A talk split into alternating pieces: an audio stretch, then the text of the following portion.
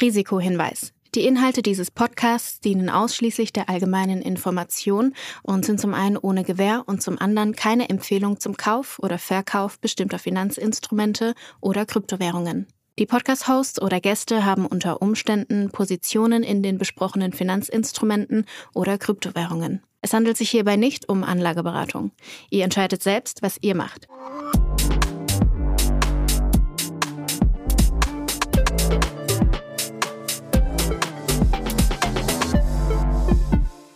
Es ist mal wieder Samstag. Wir haben Folge 13 von Alles Coin Nichts Muss. Moin Julius. Moin, Flo, die verfluchte 13.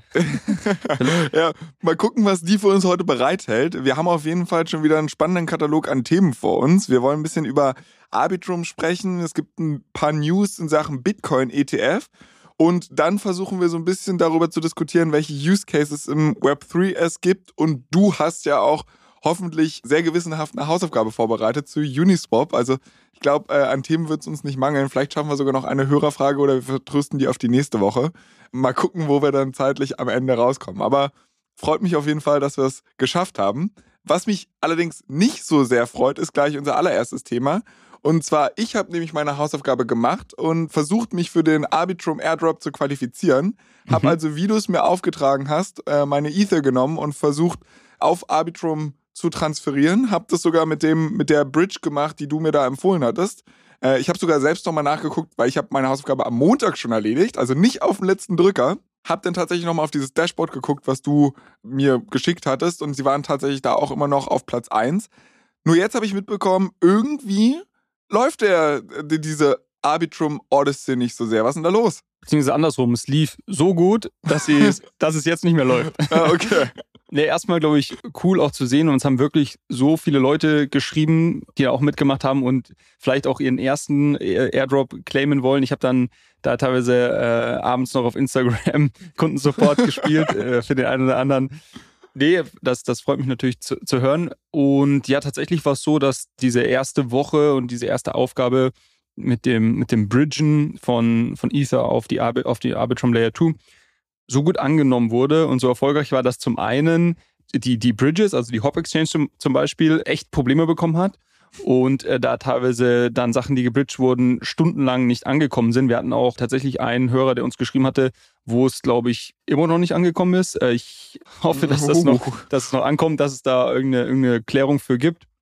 Auf jeden Fall war der, der Ansturm und das Interesse einfach sehr, sehr groß. Grundsätzlich muss man sagen, das, was wir äh, ja, empfohlen ist das falsche Wort, aber sag ich mal, die Strategie, die wir äh, besprochen hatten letzte Woche, war die richtige. Also Hop war ähm, die Exchange, die das meiste Volumen hat. Das heißt, wenn man darüber gebridged hat, kann man auch seinen äh, NFT, konnte man auch seinen NFT dann claimen. Und jedoch auf Arbitrum ist es natürlich ähnlich wie auf Ethereum. Es gibt ein, ein Fee-Market grundsätzlich. Ähm, das heißt, je höher die, die Nachfrage ist für Blockspace, irgendwann erhöhen sich dann auch die Fees und der Vorteil von den Layer 2 ist ja eigentlich, dass es halt viel, viel skalierbarer ist und natürlich auch günstiger ist. So, in dem Fall war es jetzt leider so, dass die äh, Transaktionskosten sich dann auf teilweise, ich glaube, äh, 5 Dollar, bis zu 5 Dollar erhöht hatten, was halt überhaupt nicht Sinn und Zweck von der ganzen Geschichte ist. Und Arbitrum deshalb das Ganze jetzt pausiert hat, ähm, was ich auch echt überraschend finde und auch ein bisschen schade finde. Man muss sagen, dass das Ganze zurückzuführen ist auf ein Upgrade, was Arbitrum gemacht hat vor kurzem. Das nennt sich Nitro, was einfach dem Ganzen nochmal einen weiteren Boost gibt ähm, mit, mit Blick auf irgendwie Skalierbarkeit und Anzahl der Transaktionen, die man unterbringen kann und natürlich dann auch günstigeren äh, Transaktionskosten. Nur ist dieses Nitro-Upgrade bisher nur auf dem Testnet und noch nicht auf dem Mainnet. Und man fragt sich jetzt schon im Nachhinein, okay, hättet ihr das Ding nicht mal lieber irgendwie zuvor aufs Mainnet nehmen können, bevor ihr jetzt mit dem ganzen Hype und Trommelwirbel rund um diese Odyssey ähm, losgelegt habt? Jetzt haben sie das quasi gemacht und für eine Woche waren alle total heiß drauf und irgendwie ist es äh, durch die Decke gegangen. Und jetzt müssen sie es nach einer Woche pausieren und sagen, sie machen erst dann weiter, wenn das Ding, äh, wenn dieses Nitro-Upgrade durch ist, weil sie ansonsten quasi keine gute User Experience bieten können. Und das ist ehrlicherweise schon, ja, also schon ein bisschen schwach, würde ich sagen. Das bedeutet jetzt, der ganze Hype ist wahrscheinlich vorbei. Also kriegen wir das nochmal irgendwie hin ähm, oder ist das jetzt zum Scheitern verurteilt? Nö, würde ich nicht sagen. Also, das, ich meine, Ich, ich würde es ein bisschen vergleichen, ehrlicherweise, mit den Hiccups und Problemen, die Optimism auch hatte bei ihrem, bei ihrem Launch von einem Token, wo wir auch, wir hatten ja darüber gesprochen, dann gab es halt diese 20 Millionen Tokens, die ja irgendwie äh, dann in Nirvana äh, oder geklaut wurden, dann irgendwie wieder zurückgegeben und so weiter. Und da hatte auch witzigerweise, ich hatte damals einen äh, Tweet gesehen, wo jemand geschrieben hat, all Arbitrum has to do is not fuck up oder so. ist quasi Optimism schon alles falsch gemacht hat. Selbst das haben sie jetzt nicht hinbekommen. Ich würde nicht sagen, dass es deshalb irgendwie zum Scheitern verurteilt ist. Vielleicht nimmt es jetzt so ein bisschen den, den Wind aus den Segeln, was den, was den Hype jetzt angeht. Also wir, wir werden da dranbleiben und sobald das weitergeht, werden wir das einfach hier wieder aufgreifen und dann mit den Aufgaben der Woche zwei dann einfach hier, hier weitermachen. Okay, also vielleicht sollte ich sogar noch mal einen Schritt zurückgehen für die Leute, die jetzt so ein bisschen ins kalte Wasser hier geworfen wurden, weil es vielleicht die erste Folge ist, die sie hier hören. Äh, worüber wir eigentlich sprechen, ist ein Roll-Up, ne? also eine Layer 2 für, für Ethereum, die halt im Endeffekt eigentlich es machen soll, dass man mehr Transaktionen günstiger machen kann, also halt einfach eine Skalierungslösung für Ethereum. Und die wir wollen jetzt ihren ersten Token oder eigenen Token halt launchen man äh, qualifiziert sich für diesen Token, also quasi man kriegt diesen Token geschenkt als sogenannten Airdrop, wenn man äh, gewisse Aufgaben macht und es gibt mehrere Aufgaben. Diese ganze Geschichte nennt sich Odyssey. Und ja, jetzt war die erste Woche halt angelaufen ne, und die lief nicht so gut. Also vielleicht nochmal übersetzt, worüber wir gerade eigentlich gesprochen haben. Und um zu zeigen auch, dass ich dir zuhöre und verstehe mittlerweile, worüber wir hier reden. Eine Sache, die ich trotzdem nicht verstanden habe, und vielleicht hast du das jetzt in Erfahrung gebracht, weil ich meine mich zu erinnern, dass das deine Hausaufgabe auch letzte Woche war. Ich, du guckst schon so ein bisschen, uiuiui, was kommt jetzt? Nee, und zwar diese NFTs claimen. Also so wie es ja. ja, du musst jede Woche eine Aufgabe machen, kriegst dafür dann bestimmte NFTs, wenn du diese Aufgabe erfüllt hast. Und je nachdem, wie viele NFTs am Ende du hast, kriegst du halt eine bestimmte Summe an Arbitrum-Tokens oder wie auch immer dieser Token dann heißen wird. Wie claim ich jetzt meine NFTs? Weil ich habe ja, wie gesagt, ganz gewissenhaft meine Hausaufgabe gemacht ich habe jetzt ehrlicherweise mich aber nicht darum gekümmert, mir diese NFTs zu holen. Also es gibt, gibt einen Link dazu. Ich schicke dir den und wir packen ihn in die Shownotes, würde ich sagen. Dann äh, genau, kann, man, kann, man den, kann man den claimen und dort wird man dann auch quasi alle weiteren claimen können. Und das okay. ist eigentlich, glaube ich, relativ einfach. Und das, was du gesagt hast, ist natürlich auch Spekulation heute. Also wir wissen noch nicht, ob quasi wirklich jeder einzelne NFT, den man sammelt, dann irgendwie auch sich übersetzt in mehr Airdrop-Tokens, die man bekommt würde natürlich eigentlich Sinn machen, so grundsätzlich. Okay. Es ist schon krass, wie unselbstständig ich eigentlich in diesem Krypto-Space unterwegs bin, weil du musst dich wirklich komplett anleiten. Das ist hier betreutes Krypto. Aber gut, ich meine, da wir jetzt ohnehin schon gerade so ein bisschen in dieser News-Corner sind, weil, wie gesagt, Arbitrum, da ist ja die Woche halt viel passiert.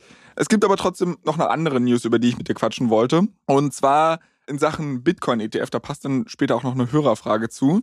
Und zwar wurde da mal wieder ein Bitcoin-Spot-ETF von der SEC verboten. Was hat es damit auf sich? Was ist überhaupt ein Bitcoin-Spot-ETF? Kannst du vielleicht mal die Unterschiede herausstellen, was auch ein Future-ETF ist und warum man sowas verbietet? Genau, das ist eigentlich auch schon ein bisschen so ein, ja, eine wiederkehrende News-Headline. Das ist so, sag ich mal, vergleichbar mit irgendwie China bans Crypto. äh, also irgendwie, dass die, dass die Börsenaufsicht in den USA, also die, die SEC, den, den Bitcoin Spot ETF mal wieder nicht zulässt, ist jetzt, gibt es glaube ich auch schon seit, seit Jahren die, die Story.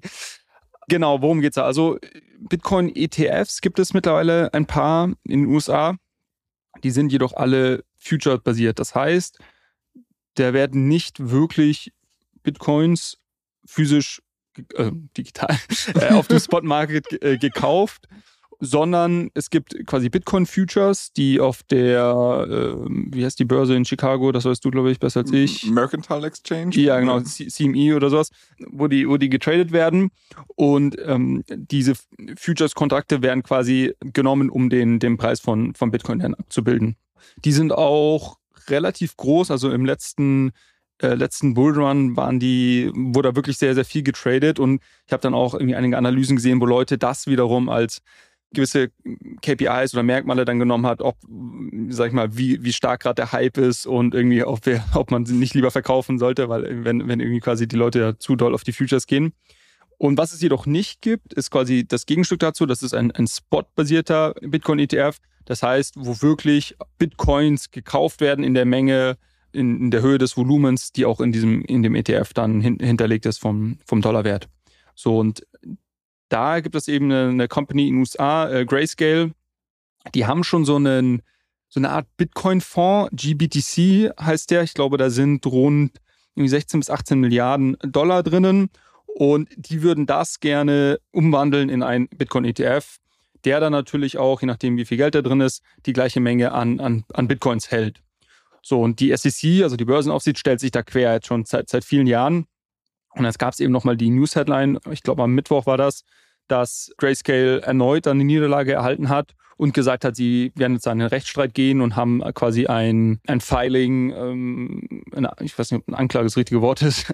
also auf jeden Fall legen sie sich mit der SEC an und wollen, wollen da jetzt einfach den, den Rechtsstreit suchen, weil sie davon überzeugt sind, dass das Argument der SEC keinen Sinn macht, zu sagen, okay, ich erlaube ein ETF für ein Asset, basierend auf quasi Futures-Kontrakten, die dieses Asset abbilden. Ich erlaube aber kein ETF auf ein Asset, das wirklich durch den Asset abgebildet wird. Und da verstehe ich sie schon, dass sie da, also das, wenn man das hört, dann ja, macht das erstmal wenig Sinn intuitiv.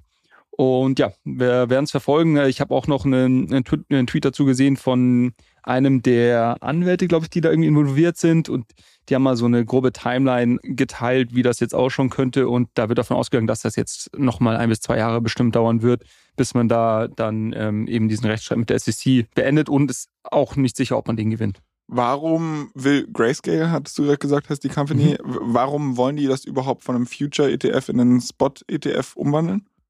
Nee, die wollen nicht in den, von einem Future in einen Spot-ETF, sondern die haben aktuell eine, ja, ich weiß gar nicht, was das richtige Wort dafür ist, so einen so eine Art Fonds, würde ich es mal bezeichnen, bei dem, glaube ich, nur akkreditierte Investoren investieren können. Das heißt, in den USA sind das Personen, glaube ich, die Net Worth von mindestens einer Million US-Dollar nachweisen können, irgendwie jährliches Einkommen von irgendwie 200.000 Dollar und so weiter. Da gibt es so ein paar Kennzahlen, dann kann man sich da akkreditieren lassen.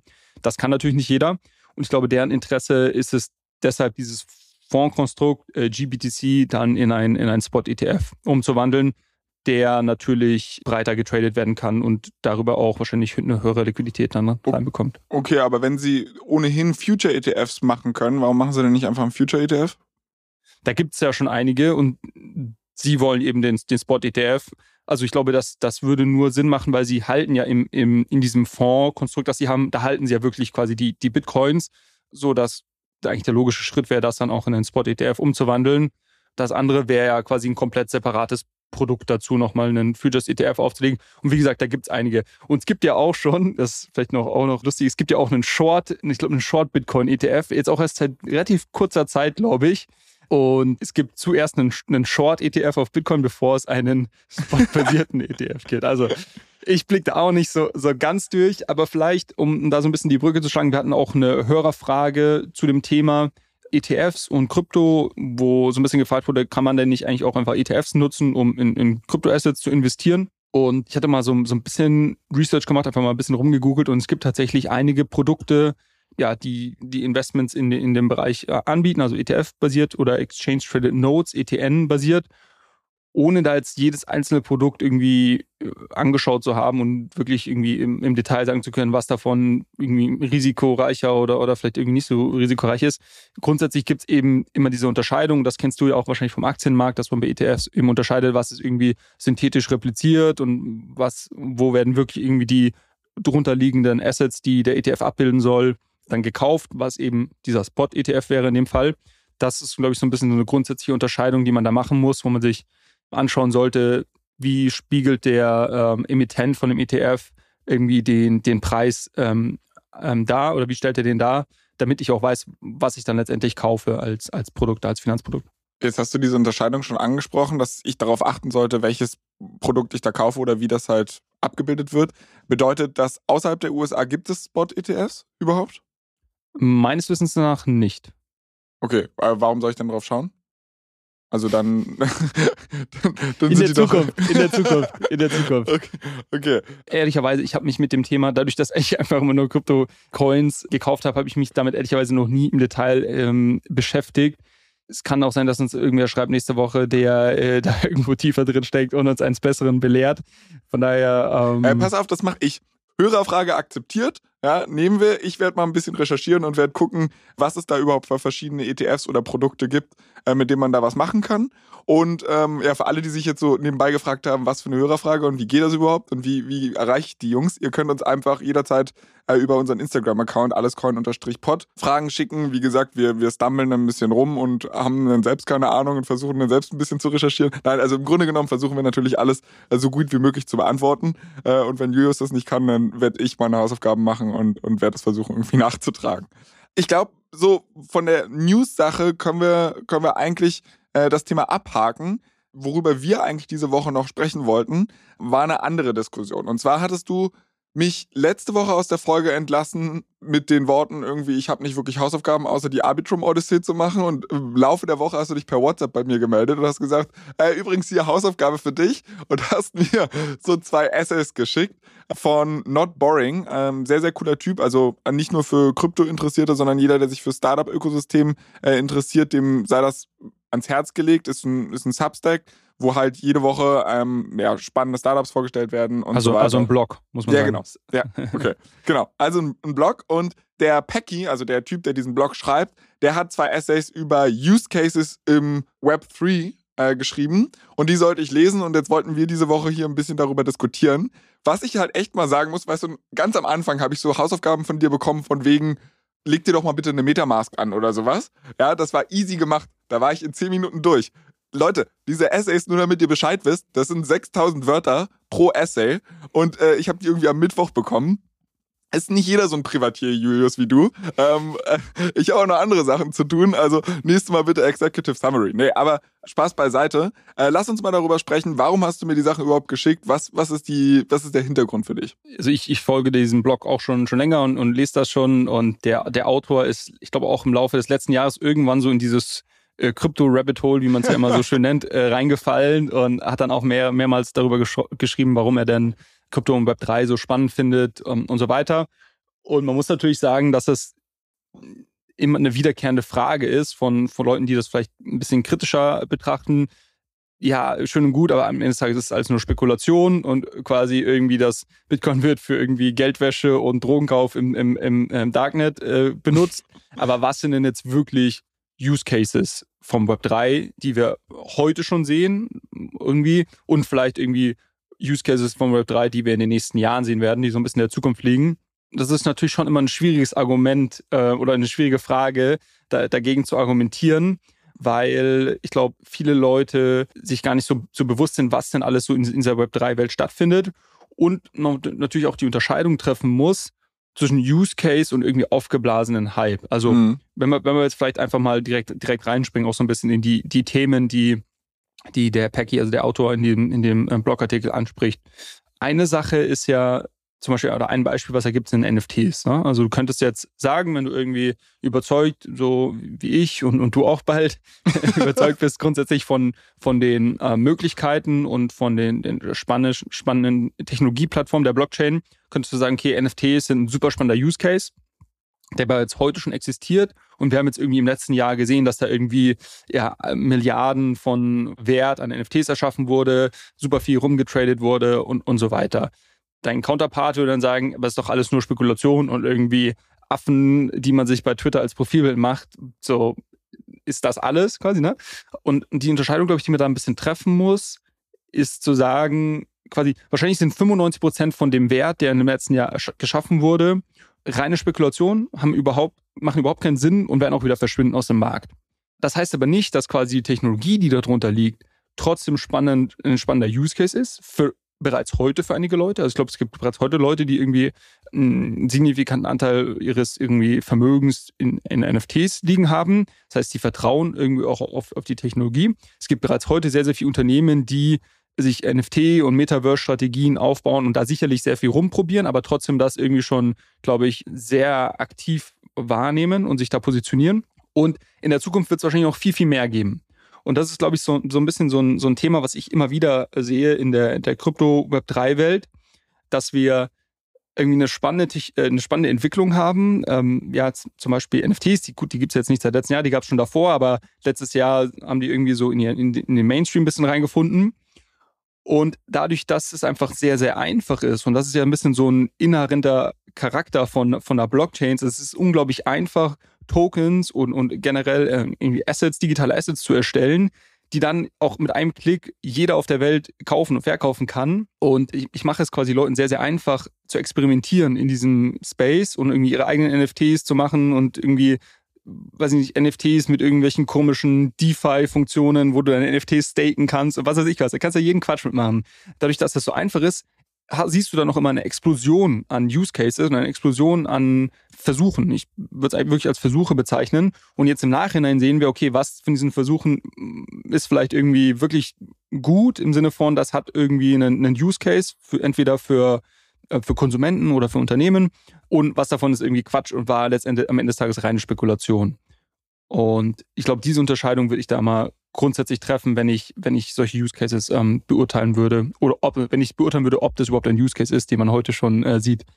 Bevor wir jetzt vielleicht mal konkret in diese Use Cases einsteigen, was du gerade geschildert hast, erinnert ja so ein bisschen an diesen Gardner äh, Hype Cycle, den der Packy auch in diesem Blogartikel beschreibt, dass man halt sagt, okay, du hast eine neue Technologie, die führt erstmal dazu, dass die Leute extrem hyped sind und halt sagen, okay, das wird alles verändern und man will diese Technologie einfach überall draufklatschen. Man, man, man denkt jetzt, dass die Blockchain äh, nicht nur, ja, weiß nicht, die Finance-Welt revolutioniert, sondern vielleicht auch noch den Welthunger heilt oder I don't know.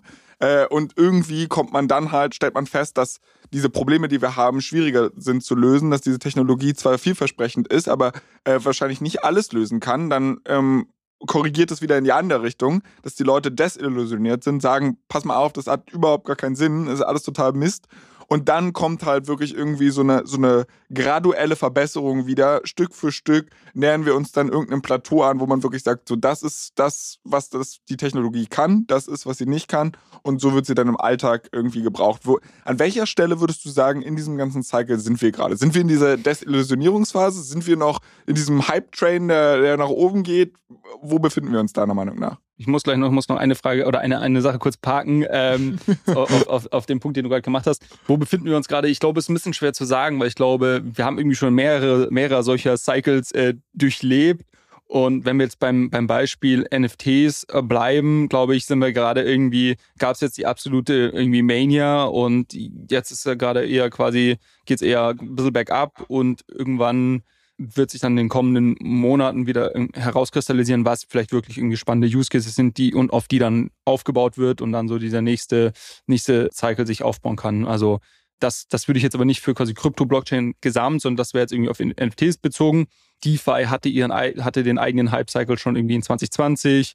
ICOs hatte einen ähnlichen Hype-Cycle irgendwie in 2017 und so weiter. Also ich glaube, das muss so ein bisschen runterbrechen.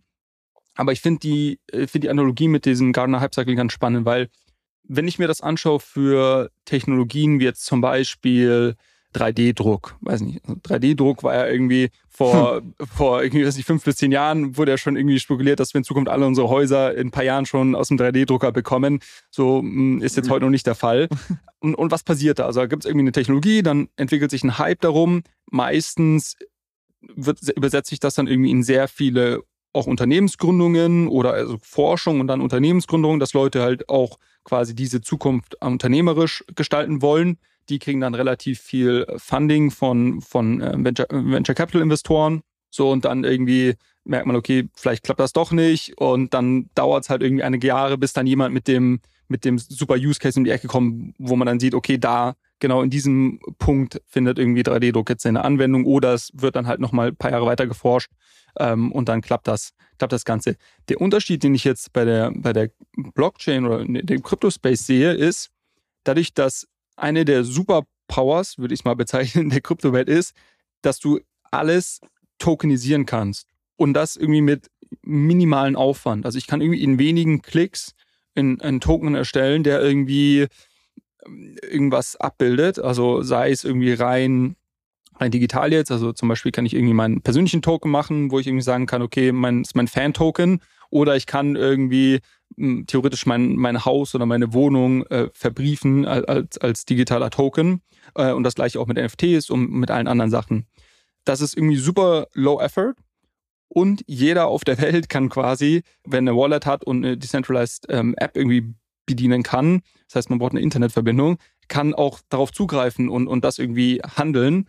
Und das ist halt, glaube ich, so eine Eigenschaft, die, ist, die immer dazu führt, dass diese ähm, Hypes, die wir in der, in der Blockchain-Welt sehen, nochmal einen, einen ganz anderen Charakter haben, weil jeder auch irgendwie investieren kann. Also jetzt im 3D-Druckbeispiel kann ich jetzt nicht investieren. Ich kann es irgendwie cool finden oder nicht cool finden. Klar, du kannst irgendwie als VC oder Business Angel kannst du in Startups investieren, aber das können ja auch die wenigsten Leute am Ende des Tages nur.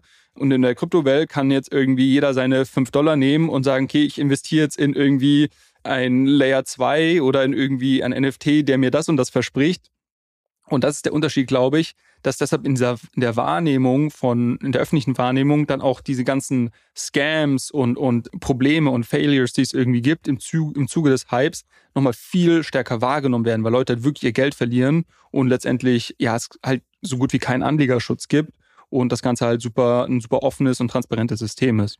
Aber diese Demokratisierung des Venture Capitals im Krypto, was du ja gerade so ein bisschen beschreibst, Findest du es gut oder findest du es schlecht? Also, oder hilft es auch der Technologie? Weil ich meine, du sprichst ja auch gerade über diese ganzen Scams, über diese ganzen hm. Probleme, die dadurch halt auch entstehen. Oder schadet es dadurch der Technologie eher? Also ich, ja, ich weiß nicht, der Technologie schadet es, glaube ich, nicht. Ich glaube, es schadet eher der, der Wahrnehmung und deshalb quasi diese Diskussion, wenn wir jetzt mal wieder auf die Frage zurückkommen, gibt es überhaupt Use Cases im Web 3? Die wird ja gestellt, weil quasi auch in der öffentlichen Wahrnehmung es viel mehr darum geht, irgendwie Elon Musk tweetet über Dogecoin und irgendwie ein äh, zwölfjähriger äh, Highschool-Schüler in den USA wird irgendwie Dogecoin-Millionär und irgendwie ah, zwei Wochen später ist alles weg, weil er gehackt wurde. Also diese Stories, diese Stories dominieren ja die Diskussion und jetzt weniger, okay, was, warum ist das spannend, vielleicht von einer, einer technischen Sicht und was ermöglicht das irgendwie für Anwendungsfälle? Deshalb, das finde ich so ein bisschen schade und, oder was heißt das nicht schade? Ich glaube, das kommt so ein bisschen einfach mit diesem Grundcharakter der Blockchain, den ich gerade versucht habe, so ein bisschen zu beschreiben, dass alles so tokenisiert werden kann und jeder darauf Zugriff. Ähm, so, ich glaube, dass wir in Zukunft durch irgendwie Anlegerschutz, der mit Sicherheit kommen wird. Gestern gab es eine, ähm, eine große EU-Regulierung, die jetzt auf die sich geeinigt wurde. Da können wir auch mal in den nächsten Wochen irgendwie im Detail dazu eingehen, was das, so ein Deep Dive machen, was das genau bedeutet. Ich glaube, dass es sich das einig, einiges ändern wird in Zukunft und auch sicherlich vieles davon gut ist, weil einfach sehr, sehr viele Leute ähm, immer wieder aufs neue Geld verlieren in der Kryptowelt weil sie irgendwie dem, dem letzten Hype hinterherlaufen und dann irgendwie der gehackt wird oder sonst was. Gut, kann man sagen, die sind selber schuld, aber sie haben auch keine Informationen, wie sie sich irgendwie eine Meinung darüber bilden können, wie sicher das Ganze ist. Also ich, ich glaube, das wird sich verändern und unterm Strich ist das wahrscheinlich dann net positiv, ähm, wenn man da ein bisschen mehr Anlegerschutz auch reinbekommt. Okay. Wollen wir mal in die heutigen Use Cases so ein bisschen reinschauen, die Peggy da aufgelistet hat und irgendwie mhm. da, da, ja, einfach mal so ein, zwei Meinungen zu abgeben? Ich meine, ich habe ja die Liste gerade so vor mir, nämlich klugerweise fasst der gute Herr das im zweiten Essay so ein bisschen zusammen. Deshalb muss ich das, also das erste Essay sind so die heutigen Use Cases, die es halt schon gibt. Und dann im zweiten ist so ein bisschen Ausblick, was passiert in den nächsten Jahren, was passiert vielleicht in den nächsten Dekaden. Und in dem ersten Essay wird halt, du hattest gerade schon die NFTs angesprochen, da werden halt noch ein paar andere Use Cases genannt. Der zweite sind dezentralisierte Exchanges, also sowas wie Uniswap, da hast du ja dann später auch noch was vorbereitet. Das ist zum Beispiel für mich super einleuchtend. Äh, ich habe ja Uniswap selbst schon genutzt und ich verstehe komplett, dass ich sage, okay, ich bin im Web3-Ökosystem unterwegs und sage mir, ich äh, eliminiere den Mittelsmann, sondern benutze einfach nur ein Protokoll, was mir ermöglicht, mit anderen Leuten meine Tokens auszutauschen. Äh, so wie ich das jetzt auch verstanden habe, oder zumindest schreibt er das so. Und das war mir gar nicht bewusst, weil ich nicht darauf geachtet habe. Uniswap erhebt gar keine Gebühren derzeit? Nee, aber das äh, wirst du später in meiner Fundament Fundamentalanalyse.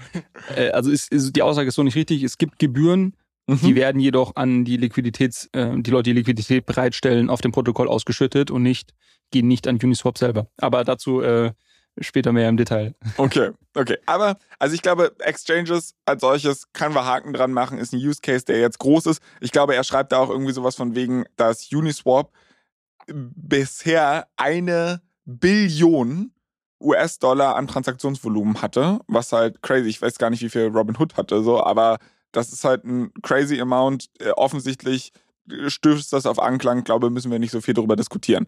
Ein paar andere Sachen, die ich mir da angeguckt habe, fand ich jetzt irgendwie nicht so krass überzeugend.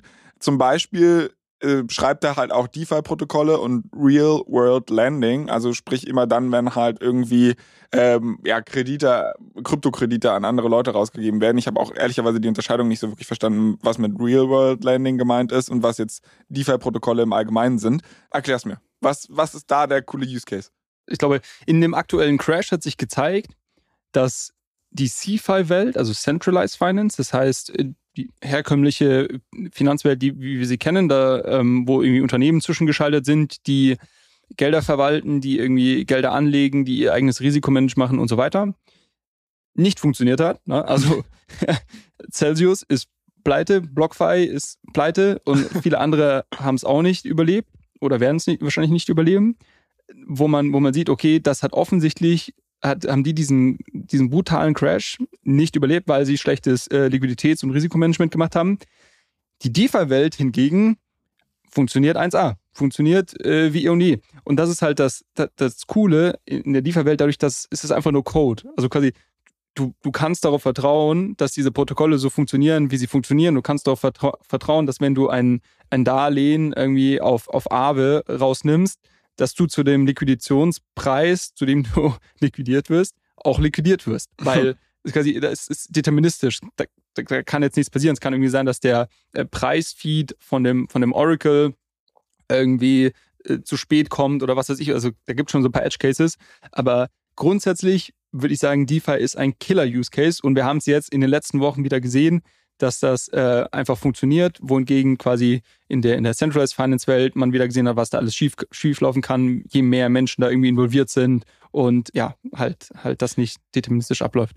Also, okay, Code deterministisch. Im Endeffekt, was du ja argumentierst, ist gerade, wir nehmen die menschliche Komponente raus. Weil dein Bankberater dir vielleicht vier Tage Aufschub äh, gibt bei deiner Kreditrückzahlung oder so, das macht dieses Protokoll nicht. Auch, auch ist auch einfach unbiased, ne? Also dein, dein äh, Bankberater gibt dir vielleicht kein Darlehen, weil irgendwie ihm deine Herkunft nicht gefällt oder, oder was weiß ich was. Ähm, also auch, auch das ist zum Beispiel ein Charakter von, von DeFi, den ich, den ich sehr, sehr spannend finde wir beide werden das jetzt wahrscheinlich noch nicht erlebt haben, aber ich bin mir sicher, dass wenn wir hier mal irgendwie einen Aufruf starten, sich der ein oder andere meldet und sagt irgendwie, ja, ich kriege kein Bankkonto oder irgendwie, ich kann kein Geld äh, irgendwie in, in die, äh, irgendwie, keine Ahnung, zu meiner Familie irgendwie ins Ausland schicken, weil irgendwie dem Bankberater mein Nachname nicht passt oder sonst was und da halt irgendwelche komischen Rückfragen dann gestellt werden. Also auch so, ne, jetzt mal aus, aus, dem, aus dem Blickwinkel Diskriminierung ist halt irgendwie auch DeFi einfach ähm, sehr neutral. Ja, gut, aber diese, also wie wird das dann in der DeFi-Welt gelöst? Die erste Möglichkeit wäre zu sagen, okay, jeder kriegt einfach einen Kredit und da sehe ich die Kreditkrise halt auch schon um die Ecke kommen. Also ja, von wegen, du wirst schnell liquidiert, aber irgendwie, dass wir eine gewisse Kredit, und ich will nicht sagen, dass Diskriminierung zu Kreditqualität führt oder was weiß ich, ja. aber wir, wir müssen ja irgendwelche Kriterien anlegen, um zu sagen, diese Person ist kreditwürdig oder diese Person ist nicht kreditwürdig. Oder wir geben allen Leuten einen Kredit. Aber wenn wir Kriterien anlegen und die halt nicht qualitativ oder menschlich gemacht sind, also diesen menschlichen Bias rausnehmen, mhm. dann bleiben mir eigentlich nur quantitative Kriterien. Und die können genauso biased sein. Richtig, aktuell sind es, also quasi das ganze Thema Identität, worauf du ja anspielst, so ein bisschen quasi, ich muss irgendwie meine Identität auch auf der Blockchain haben können, damit, wenn ich auf ein dezentrales Protokoll gehe, die mich irgendwie beurteilen können und mir ähm, meine Kreditwürdigkeit irgendwie berechnen können. Ähm, das ist noch ein ein Problem, was meiner Meinung nach heute un ungelöst ist in gewisser Weise. Es gibt relativ viele ähm, Startups und Projekte, die daran arbeiten und an unterschiedlichen Lösen Lösungen arbeiten, wie man Identität auch online repräsentieren kann. Heute ist es tatsächlich so, jeder kriegt dort einen Kredit und es ist, ist quasi einfach daran gemessen, was du als Collateral hinterlegen kannst. Also wir hatten ja mal schon öfters darüber gesprochen, dass quasi das Lending in der DeFi-Welt over-collateralized ist. So und deshalb ist das eigentlich relativ offen, so jeder kann was rausnehmen, aber du bist halt irgendwie dahingehend begrenzt, was du hinterlegen kannst an, an Wert. Gut, aber das ist dann halt eine Diskriminierung nach Wohlstand. Ne? Also die ist faktisch sinnvoll, aber kann man jetzt auch wieder argumentieren, da kriegt nicht jeder denselben Kredit. Ja, okay, aber ich glaube, das hast du irgendwie in der, in der Bankenwelt auch. Also wenn ja, du irgendwie es, eine, ja. Million hinterlegst, kriegst du irgendwie ein höheres äh, Darlehen, als wenn du jetzt irgendwie 1000 Euro hinterlegst. Ja, ja stimmt. Das ist, es ist, ist, vielleicht keine unfaire Diskriminierung. Genau, also genau. das, das ist in dem, oder vielleicht... Genau, und, und, und auf deinen Punkt zurückzukommen, grundsätzlich, warum ist die DeFi-Welt auch so spannend, um, um das vielleicht irgendwie noch abzuschließen. Ich glaube, eine weitere sehr, sehr spannende Beschreibung von DeFi sind immer so Money Legos. Also ganz, ganz so, man hört den Begriff immer öfters. Und, und was das eigentlich bedeutet, ist, dass ich durch gewisse Eigenschaften von ähm, Smart Contract und, und, und Blockchain, vor allem eben diese Composability, also dass ich jeden, also ich kann jedes DeFi-Protokoll oder jede ähm, DApp nehmen und kann letztendlich darauf aufbauen, weil es Open Source Code ist. Ich kann quasi ein neues Produkt bauen, indem ich irgendwie andere Produkte, die bereits existieren, einbaue oder irgendwie zusammenmische oder sonst was. Und ich glaube, dass das einfach unglaublich viel Innovation bringen wird. Wieder zurückgehen zu meinem Punkt, den ich, den ich eingangs gemacht habe, wie ich die Blockchain-Welt sehe, ist es einfach ein, ein riesen, ein Riesenlabor. Es wird einfach so viel, es gibt einfach so viele Experimente und es werden einfach so viele ganz viel schnelle Experimente dadurch ermöglicht, dadurch, dass alles transparent ist, offen ist und ich letztendlich als Unternehmer oder, oder irgendwie Programmierer alles nehmen kann und irgendwie wiederverwenden kann in Art und Weise. Und ich glaube, dass da dadurch sehr, sehr viel ähm, Innovation entstehen wird mittelfristig. Natürlich, der, der bittere Beigeschmack ist immer, dass auch sehr, sehr viel Quatsch dann bei rauskommt. Wenn ich halt viele Experimente mache, sind immer ein Großteil äh, wahrscheinlich irgendwie äh, sind, sind nicht gut aber es gibt auch immer ein paar, die gut sind. Und ich glaube, unterm Strich hast du somit schnelleren Fortschritt als in einer, in einer zentralisierten Welt. Das deckt sich ja auch ein bisschen mit dem, was Packy da geschrieben hat. Also, dass er sagt, du hast zwei Möglichkeiten. Die erste ist, du gehst davon aus, dass unser jetziges System, wie wir äh, Ökonomie machen und wie wir Governance machen, äh, perfekt ist. Du, okay, da müssen wir nichts ändern. Alles top. Aber wenn du halt der Meinung bist, dass es da irgendwie Verbesserungspotenzial gibt, äh, dann müssen wir halt irgendwas tun. Und das kann man jetzt halt einmal am Reißbrett machen und 40 Jahre darüber diskutieren oder man macht halt diesen iterativen Approach, möglichst schnell viele Fehler machen, aber möglichst schnell halt auch ähm, zu sehen, in der echten Welt, was funktioniert überhaupt. Und diese Iterationsgeschwindigkeit ermöglicht halt Krypto. Also das ist, das ist ja auch genau. so eine genau. These, die ich da halt gelesen habe, von wegen, ähm, dass halt eigentlich Krypto diese ganze Entwicklungsphase ähm, von Ökonomie, von Finance und so weiter jetzt so in Hundejahren durchmacht. Also so super schnell einfach, weil halt so viele Iterationen passieren. Also in der Hinsicht finde ich, finde ich einen interessanten Punkt. Äh, lass uns vielleicht diese, diese aktuellen Use Cases abschließen. Eine Sache, die mir da halt noch aufgefallen ist, weil ich kann sie jetzt nicht alle aufzählen, sonst würden wir hier wieder den Rahmen der Folge sprengen. Aber einen Punkt, den ich ganz interessant fand, ist, er nennt nämlich auch Connected Device Networks äh, als derzeitigen Web3 Use Case. Und das bedeutet im Endeffekt, dass man versucht, ein flächendeckendes Internet zum Beispiel zu schaffen, weil man Leute incentiviert, ihre Smartphones irgendwie diesem Netzwerk zur Verfügung zu stellen und dadurch halt, äh, ne, also ja. diese, diese Governance halt ermöglicht das Spannende, was ich aber finde, ist, also ich finde es einen super, super spannenden Use Case. Mir ist aber nicht klar gewesen, dass es den überhaupt schon gibt. Dass der bei aktuellen Use Cases, wie, wie, äh, welche Adoption hat das? Kann ich das in Deutschland benutzen? Ich habe noch nie davon gehört. Kannst du, ähm, du kannst auch selber, also ein großes Protokoll, ein, so eins, das wahrscheinlich irgendwie den, den meist bekannt ist, die sich in diesem Space rumtreiben, ist, ist Helium zum Beispiel, wo du so auch so Miner bei dir zu Hause zum Beispiel aufstellen kannst die sind quasi einfach Knoten in dem Netzwerk, die irgendwie einen, einen, ähm, einen Internet ähm, zur Verfügung stellen und dafür, je nachdem, wie viele Leute dann deinen, deinen Hotspot oder deinen Knoten nutzen, wirst du dann auch bezahlt quasi.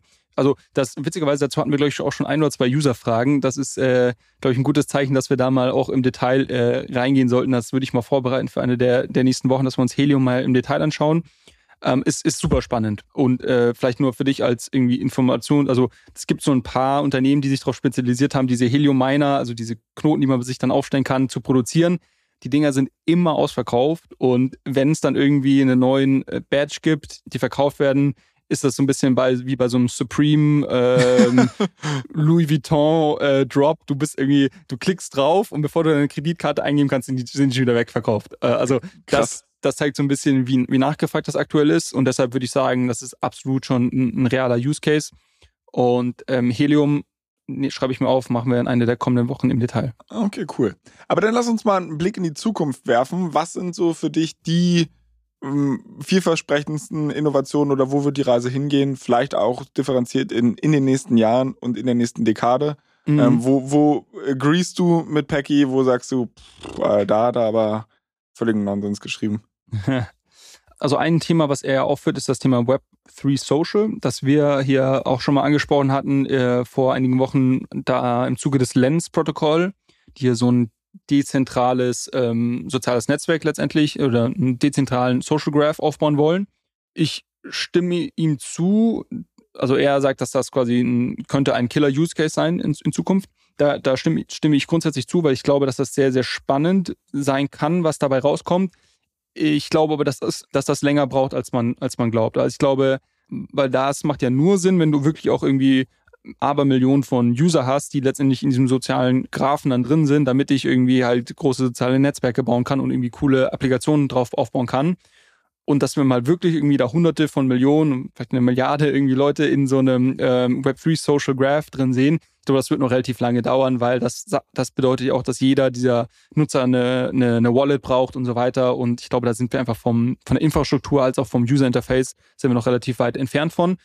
Grundsätzlich ist das aber etwas, was ich sehr spannend finde, wenn man mal so ein bisschen äh, drüber nachdenken möchte, okay, was könnte das denn ermöglichen, wie wir das ja auch in der Folge, weißt du es noch? Ich glaub, Folge nee, ich 7, weiß nicht. Folge 7 oder 8, glaube ich. Hört am besten einfach alle. Hört, äh, hört, am besten einfach alle nochmal. Genau, alle Folgen anhören, dann irgendwann kommt schon. Äh, ich glaube, Folge 7 oder 8 war es. Könnt ihr mal nachhören. Da haben wir auch so, so ein paar Sachen mal durch, durchgesprochen und du fandest das ja auch ähm, sehr spannend. Das, das, ist tatsächlich auch einer der ähm, Future Use Cases, die ich wirklich am coolsten finde, weil ich halt einfach sage, okay, einmal diese diese Datenbank zu de dezentralisieren und zu sagen, so und jetzt bitte Entwickler, fang an und bau darauf coole Apps, die dann halt gegeneinander auch competen mit denselben Daten. Ja. Und dass du die halt überall mit hinnehmen kannst, dass du auch deine Followerschaft überall mit hinnehmen kannst und so. Da, also den Use Case fand ich zum Beispiel, den er skizziert hat, gar nicht mal so cool, weil er dann wiederum gesagt hat, naja, okay, stell dir mal vor, äh, du hast jetzt so und so viele Twitter-Follower und äh, per Opt-in äh, sind die auch gleichzeitig so deine Clubhouse-Follower. Äh, und dann denke ich mir halt so, boah, also es gibt so Leuten, denen folge ich zum Beispiel auf Instagram, denen würde ich aber nicht auf Twitter folgen, weil, ne, das sind halt für mich zwei unterschiedliche Use Cases und da müsste man dann eine kluge Lösung finden. Das ist jetzt aber nichts, was den Case für mich killt. Aber mhm. Ich finde es halt, also diese Idee finde ich super spannend. Ähm, zweiten Case, den er da schildert, ist Web3 Gaming. Ähm, das ist ja seit Axie Infinity, glaube ich, haben wir es alle gecheckt. Das Ding ist, Gamer hassen doch aber Web3 wieso, wieso glauben jetzt, dass das die große. Das ist so, wie, eine, so eine Schlagzeile, so eine Schlagzeile für die Bild morgen. Gamer hassen Web 3, Florian Adomite. Äh. Das wird, glaube ich, der Folgentitel. Ich glaube, das, das werde ich irgendwie im Folgentitel vermosten. Oh Gott. ähm, na, ich glaube, Gamer hassen nicht Web 3 per se, sondern ich glaube, Gamer fühlen sich dahingehend irgendwie überrannt, dass jetzt irgendwie in jedem Game plötzlich so dieser NFT-Stempel drauf geklatscht wird. Und quasi, du kannst jetzt nicht mehr einfach ein geiles Spiel spielen, sondern du, du musst jetzt irgendwie NFTs kaufen und du irgendwie, du musst jetzt eine Wallet aufsetzen. Und das ist halt so, glaube ich, glaube, viele Leute, ähm, viele Gamer vor allem, sind ja, spielen ja auch diese Spiele wirklich aus, irgendwie mit Herzblut und aus Überzeugung.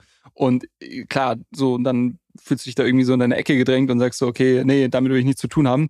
Das ist so meine, meine Wahrnehmung von dem Ganzen die Antwort darauf oder die Hoffnung, die ich habe, ist, dass wir in Zukunft einfach sehr, sehr gute Spiele sehen werden, die Gamer gerne spielen. Und ob es dann erstmal vielleicht irgendwie eine neue Art von, neue Generation von Gamer sind und die anderen, die jetzt heute ihr, weiß nicht, die herkömmlichen Spiele spielen, dass die dann erst mit der Zeit rüberkommen oder ob es die von, von Tag 1 gleich sind, das, das wird sich zeigen, aber dass man einfach gute, gute Spiele hat und im Hintergrund hast du irgendwie NFTs und kannst dann irgendwie auch die, die traden und so weiter. Ähm, aber es ist quasi nicht so, aktuell ist das sehr stark im Vordergrund. Und jedes Mal, wenn ich irgendwie ähm, in dem Spiel irgendein Item finde, muss ich irgendwie bei Metamask eine Transaktion bestätigen, dass ich das jetzt quasi irgendwie signiere oder, oder wenn ich was kaufen, verkaufen will, das ist ja, das ist ja die Hölle. Also als, als ja. Gamer, da, da kriegst du ja, ich bin kein Gamer, aber ich könnte mir vorstellen, dass du dann dir denkst, ich will einfach nur spielen, warum ist jetzt irgendwie ständig so Transaktionen, Pop-ups? So, und ähm, ich glaube aber, dass dass das sehr, sehr spannend wird, weil, ähm, also ich, ich würde diese These schon unterschreiben, dass das Gaming oder der GameFi einer der nächsten großen Treiber für, für Crypto Web 3 sein wird.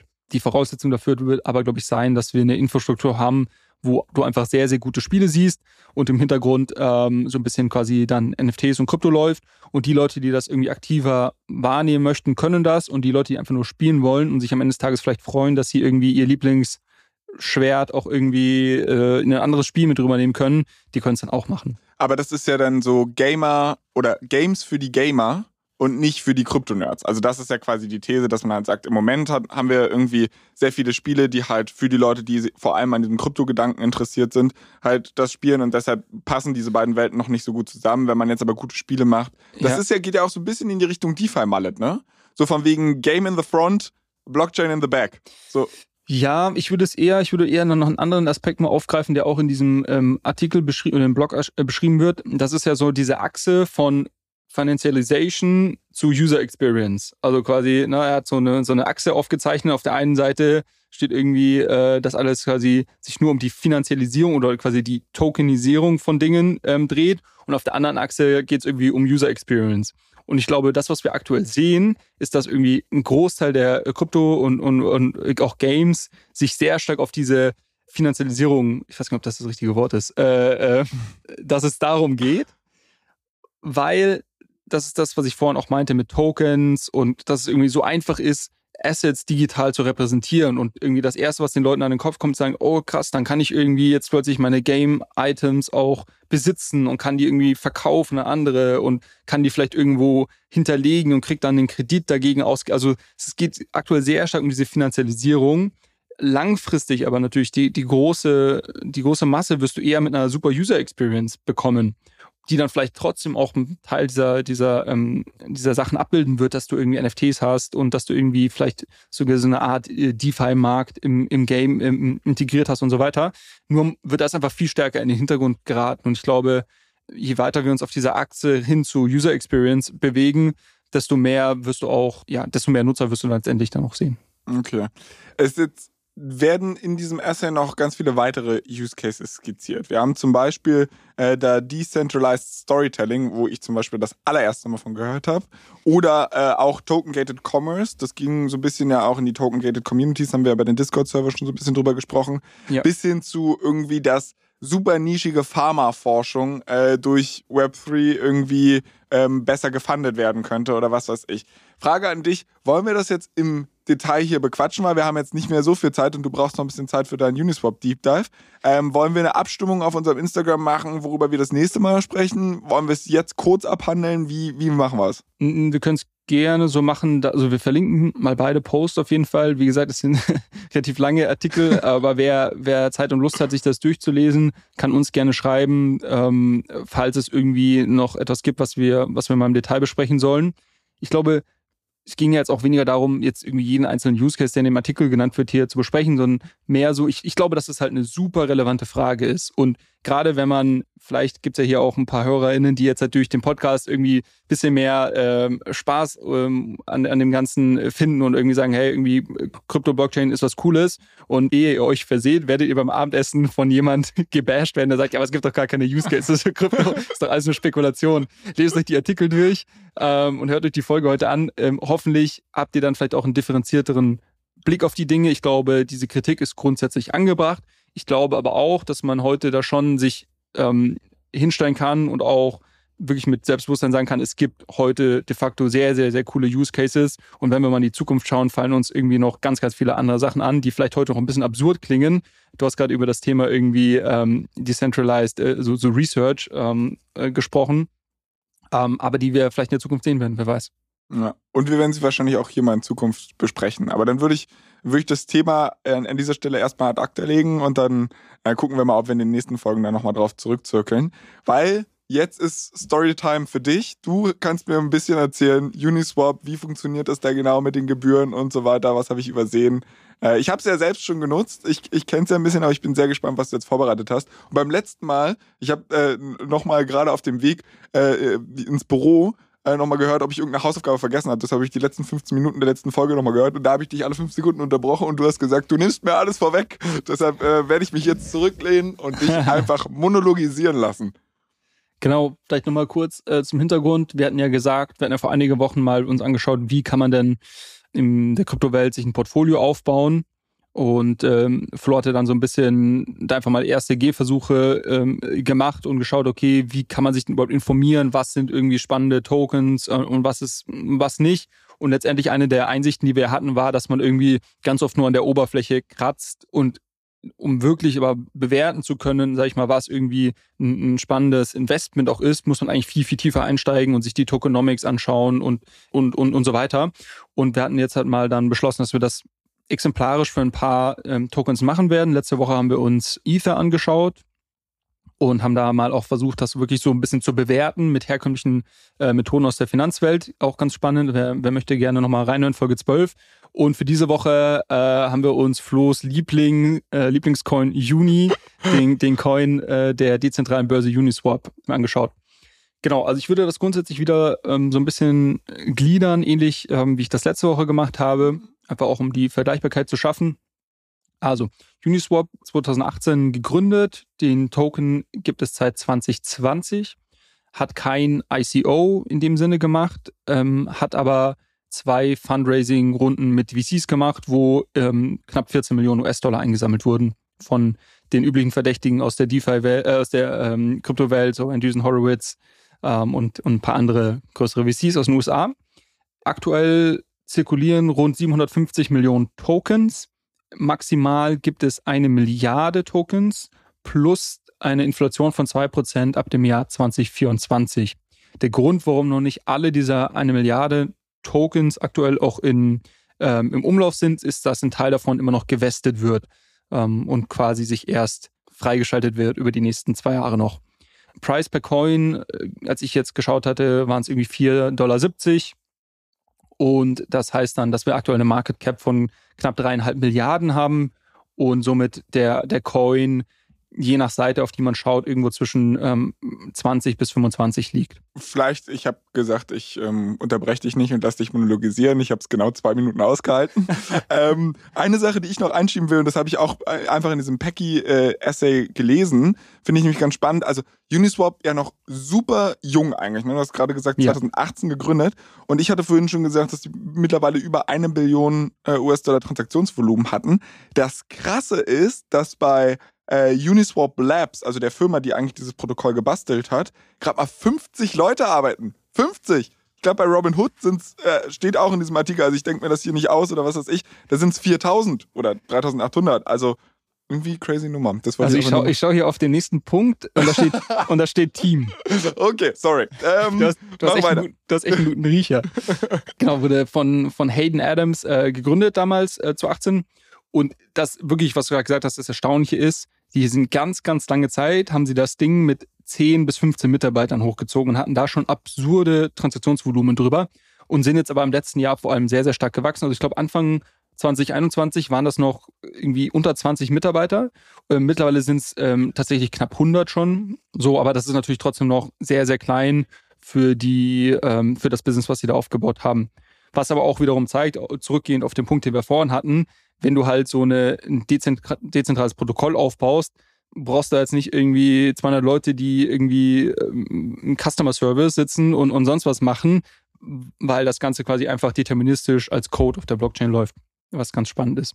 Genau, worum geht's? Also Business Model und Traction ist mein nächster Punkt. Es ist eine dezentrale Exchange auf dem Ethereum-Netzwerk und auch mittlerweile auf einigen ähm, Layer 2s und ermöglicht es Nutzern quasi jegliche ERC20-Tokens und Ether ähm, gegeneinander zu tauschen gegen sogenannte Liquiditätspools. Das heißt, der Unterschied zu einer zentralen Börse, die in, in der Regel ja ein Orderbuch führt, wo man quasi Kauf- und Verkaufsorders reinschicken kann und die dann durch zum Beispiel ein Binance oder andere gegeneinander gematcht werden, ist es hier so, dass es ähm, ja eben keine zentrale ähm, Instanz dazwischen gibt, sondern es eben Liquiditätspools gibt. Das heißt, jeder kann auch neue Liquiditätspools aufmachen. Das heißt, ich kann zum Beispiel sagen, okay, Ether und USDC, was ein Stablecoin ist, äh, mache ich jetzt einen Liquiditätspool und dagegen können dann Leute tauschen. Also zum einen können, können Leute in diesen Liquiditätspool reinzahlen und kriegen dadurch als Dankeschön, dass sie das machen, quasi die, die Transaktionsgebühren, ähm, die anfallen, äh, was du vorhin angesprochen hattest.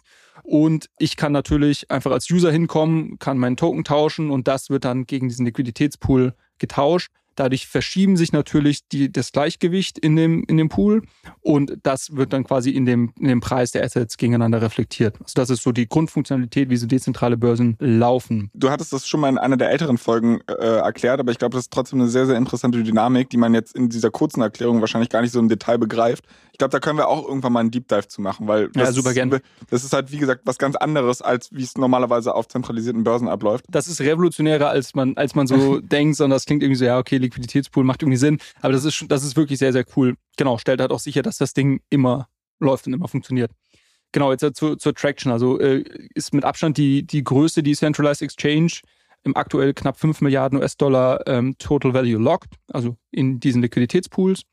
Ähm, sie machen 40, 50 Milliarden an Transaktionsvolumen pro Monat Und das übersetzt sich in durchschnittlichen Transaktionsgebühren, also Umsatz, die sie quasi erwirtschaften, von ähm, 100 Millionen US-Dollar pro Monat.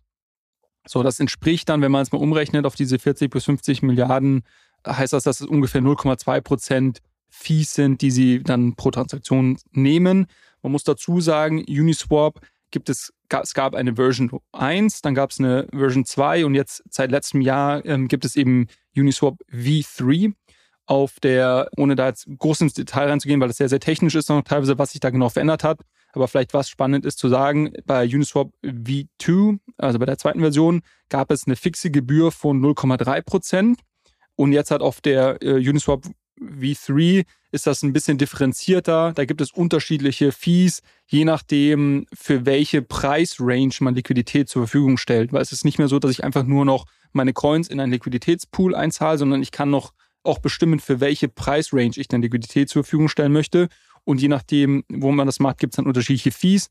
Aber für uns, glaube ich, spannend, wenn wir uns wirklich das irgendwie so fundamental anschauen. Im Durchschnitt wären so knapp 0,2% Fees pro Transaktion genommen.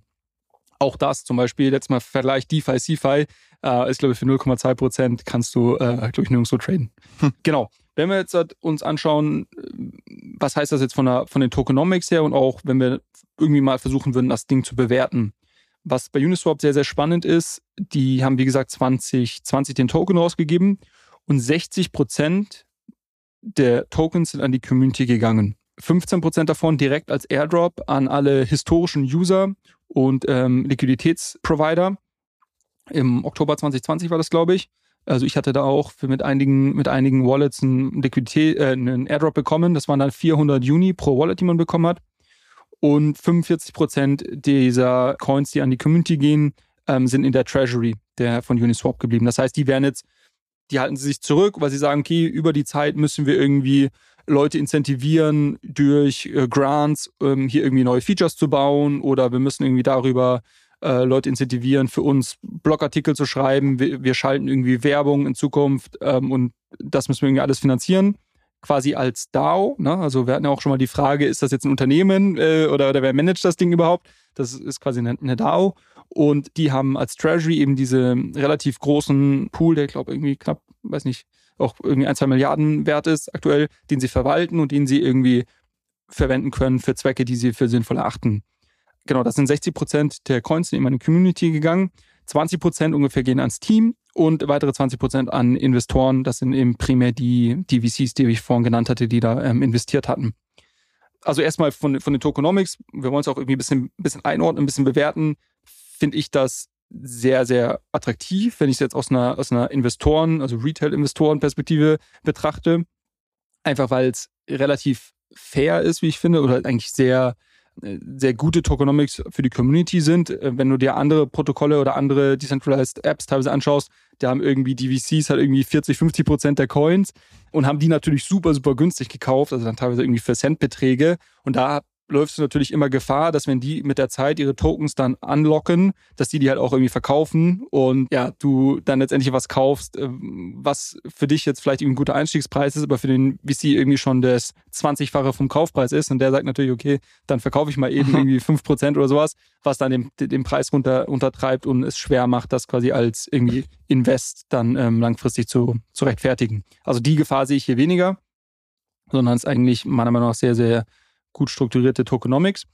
Wir werden jetzt mal versuchen, das Ganze zu bewerten. Also aktuell, du hast ja schon angesprochen, werden 100% der Fees, die generiert werden, das sind diese 100 Millionen US-Dollar pro Monat circa, werden an Liquiditätsprovider äh, ausgeschüttet. Und das heißt, wenn ich jetzt einen Uni-Token heute kaufe und halte, verdiene ich damit nichts, sondern äh, ich kann damit irgendwie abstimmen über Governance Proposals, ähm, was auch spannend sein kann, weil ich sage irgendwie, ich habe damit eine Stimme äh, und kann quasi entscheiden, was mit diesen zwei Milliarden äh, Treasury passiert. kann auch cool sein, aber ähm, ich habe keinen Cashflow, der dem Ganzen irgendwie ent entgegensteht. Es gibt allerdings, und es gab in der Vergangenheit schon mehrere Proposals bei Uniswap, dass Leute gesagt haben, naja gut, lass uns doch mal jetzt diesen Fee-Switch, heißt das, äh, quasi um, umwerfen. Der ist schon im Code drinnen, muss man sagen. Das muss quasi nur per Governance jetzt dafür gestimmt werden, dass das dann auch ja, ausgeklammert wird oder ich weiß nicht, was da genau im Code quasi geändert werden muss. Und was würde das denn bedeuten? Naja gut, sie sagen halt, dass man ein Teil, also diese Diskussion gab es vor allem damals bei Uniswap Version 2, was ich vorhin erwähnt hatte, wo die Fees fix bei 0,3 Prozent waren. Und da gab es die Überlegung, 0,05, also ein Sechstel davon, dann nicht mehr an Liquiditätsprovider rauszugeben, sondern irgendwie an den Shareholder von diesem Token eigentlich. Genau, genau. Ja. Aber nicht eben auszuschütten, sondern das Geld zu nutzen, um Coins zurückzukaufen. So, okay. also quasi so, so ein bisschen so ein, so ein Share-Buyback-Programm damit aufzusetzen. Und wenn wir das jetzt mal irgendwie übersetzen würden in die heutige Zeit, wie gesagt, mittlerweile ist Uniswap V3, aber würden wir mal auch wieder sagen, wir nehmen ungefähr 15 Prozent der Fees, weil das wäre ungefähr so ein Sechstel, ne? die werden nicht ausgeschüttet, sondern werden für Buybacks genutzt. Das würde dann jährlich 180 Millionen US-Dollar an Kaufdruck, sag ich mal, ähm, auslösen. Äh, die Rechnung ist, ist, einfach. Im Moment machen sie 100, Milli 100 Millionen pro Monat. Ähm, aufs Jahr gerechnet sind das 100, äh, 1,2 Milliarden ungefähr. Und 15 Prozent davon kommt dann ungefähr auf diese 180 Millionen US-Dollar pro Jahr die das Protokoll an finanziellen Mitteln hätte, um ihre eigenen Tokens vom Markt zu kaufen, was ungefähr 5% des äh, Market Caps von Uniswap entspricht. Wäre dann 20er KGV, ne? Genau, man kann natürlich das jetzt auch theoretisch irgendwie noch mit, mit anderen Methoden berechnen auf, auf einen Coin runter. Ich habe einen gefunden, der mal so eine, so eine Art Discounted Cashflow-Methode, aber wirklich so in, in, Anführungszeichen jetzt, weil es, äh, glaube ich, nicht dem, den Namen eigentlich äh, dem Namen gerechtfertigt wird, wo man davon ausgeht, 20 ähm, bis 10 Prozent Wachstum über die nächsten 20 Jahre, 8 Prozent Discount Rate und dann kommt man auf einen fairen Wert ähm, von 8,5 Milliarden US-Dollar. So, okay. wie gesagt, heute liegt es bei ungefähr dreieinhalb Milliarden. Es ist noch nicht alles unlocked. Also da ist jetzt wahrscheinlich auch die Riesenluft nach oben. Also 3x.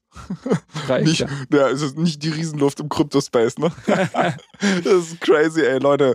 Äh, überdenkt mal eure Maßstäbe. Aber ähm, also ich meine, guck mal, wir haben uns jetzt hier schon wieder ewig verquatscht und eigentlich müssen wir die Folge beenden, weil wir sind schon viel zu lang, aber ich habe trotzdem noch so einen Totschlag äh, Argument, Frage, die ich dir mal entgegenwerfen will. Mhm. Und zwar hattest du mir in einer der früheren Folgen erzählt, dass der ganze Code eigentlich Open Source ist. Und alles, mhm. was die jetzt haben, ist die Adoption schon, dass Leute das Protokoll halt benutzen. Mhm. Aber ähm, es gab ja dann sowas wie Sushi Swap, die das ganze Ding einfach nur geforkt haben, also sprich mhm. einmal Copy-Paste gemacht haben und selbst das Modell zum Laufen gedingst haben. Und die Market Cap impliziert ja auch, dass das immer so weitergehen kann. Also, dass Uniswap halt weiter benutzt wird und nicht irgendwie 20.000 Wettbewerber draufkommen. Das Problem ist, das Wettbewerbsgeheimnis ist offen.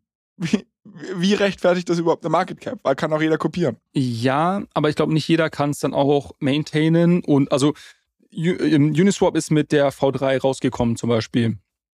So dass, klar kannst du theoretisch das irgendwie kopieren, aber du musst es ja dann auch irgendwie implementieren und über die Zeit ähm, maintainen können, da irgendwelche Änderungen vornehmen können und so weiter. Also ich glaube, du hast schon immer einen gewissen Vorsprung, auch wenn, selbst wenn der Code Open Source ist. Ähm, das andere ist, dass du halt hier eine sehr, sehr starke Brand mittlerweile hast, die, da, die dahinter steht. Und du hast so ein bisschen auch, ja, jetzt nicht Winner takes it all äh, Dynamiken, aber du hast natürlich schon sehr, sehr starke Netzwerkeffekte, weil sich hier die ganze Liquidität ansammelt. Und wenn du halt die liquidesten Märkte hast, mit im Zweifel den besten Preisen, die du bieten kannst, hat das natürlich dann auch einen sehr positiven Effekt für neue Nutzer, die, die vielleicht irgendwie traden wollen, dass sie halt sagen, okay, ich gehe natürlich auf den Marktplatz, der den, den liquidesten, äh, den besten Preis hat. Klar, aber du hast auch so ein bisschen Race to the Bottom, weil du sagst, wenn jetzt Uniswap auf einmal anfangen würde, 15% der Dings nicht mehr den ja. Liquidity-Providern zu geben, sondern für sich selbst abzuzwacken.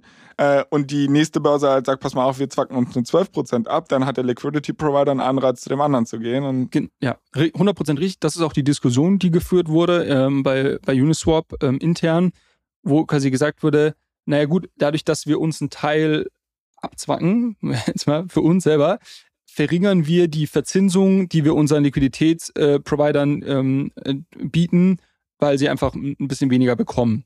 Und die sind natürlich auch nicht blöd, die können sich ja anschauen, okay, wie ist denn die Verzinsung auf, auf SushiSwap und auf anderen, die es gibt. Und wir laufen dann Gefahr, dass quasi Liquidität abgezogen wird, dass du schlechtere Preise dadurch hast, dann die User woanders hingehen und du ein bisschen in so eine Spirale reinkommst und irgendwie deine Marktposition verlierst. Das ist die große Sorge, die es gibt. Und deshalb ist, glaube ich, ich habe diese Woche einen Blogartikel gelesen, wo jemand auch Uniswap mit Coinbase verglichen hat und so ein bisschen die Multiples gegeneinander gelegt hat und so weiter. Ähm, ich glaube fairerweise, wenn man wirklich den Uniswap-Umsatz irgendwie als Umsatz auch äh, ähm, nutzen möchte, der irgendwie theoretisch an die Gesellschafter oder an die Tokenhalter zurückfließen kann, müsste man einen relativ starken Discount nehmen, weil ich glaube, in dem Moment, wo du diesen Fee-Switch anstellst, wird ein Teil der Liquidität vielleicht woanders hingehen und du bist nicht mehr ganz so attraktiv als Marktplatz, wie du es vielleicht heute bist.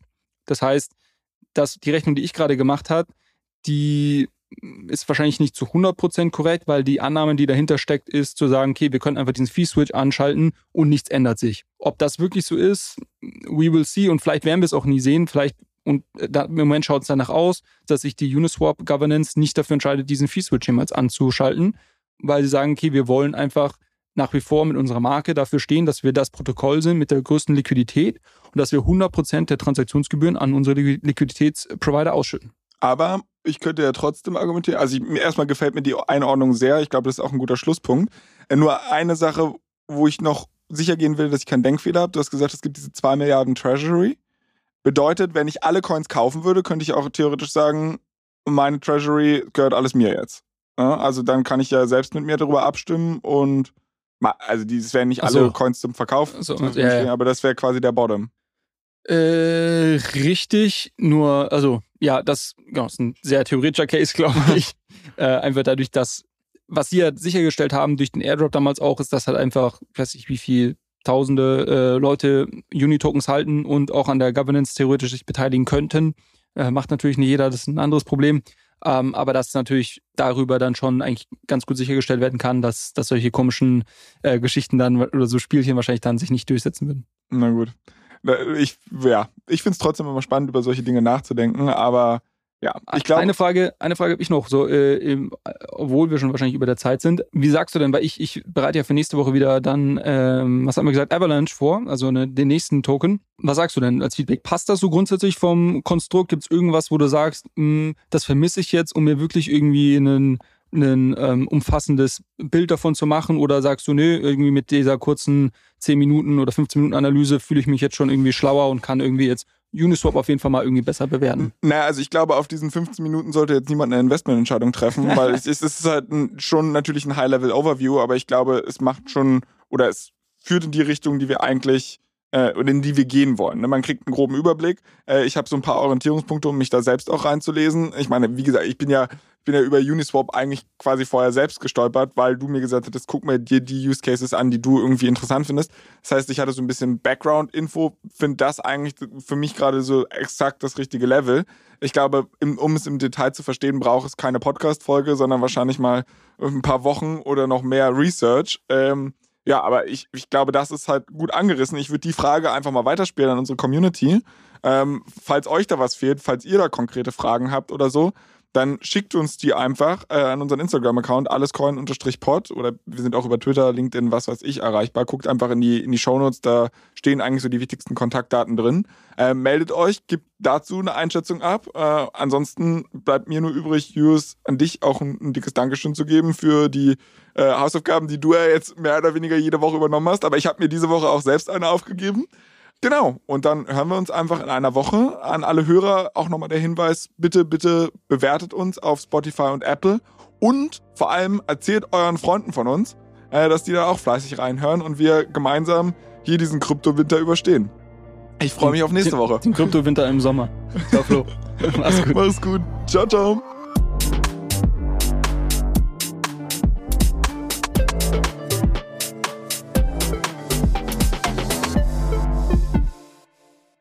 Dieser Podcast wird produziert von Podstars bei OMR.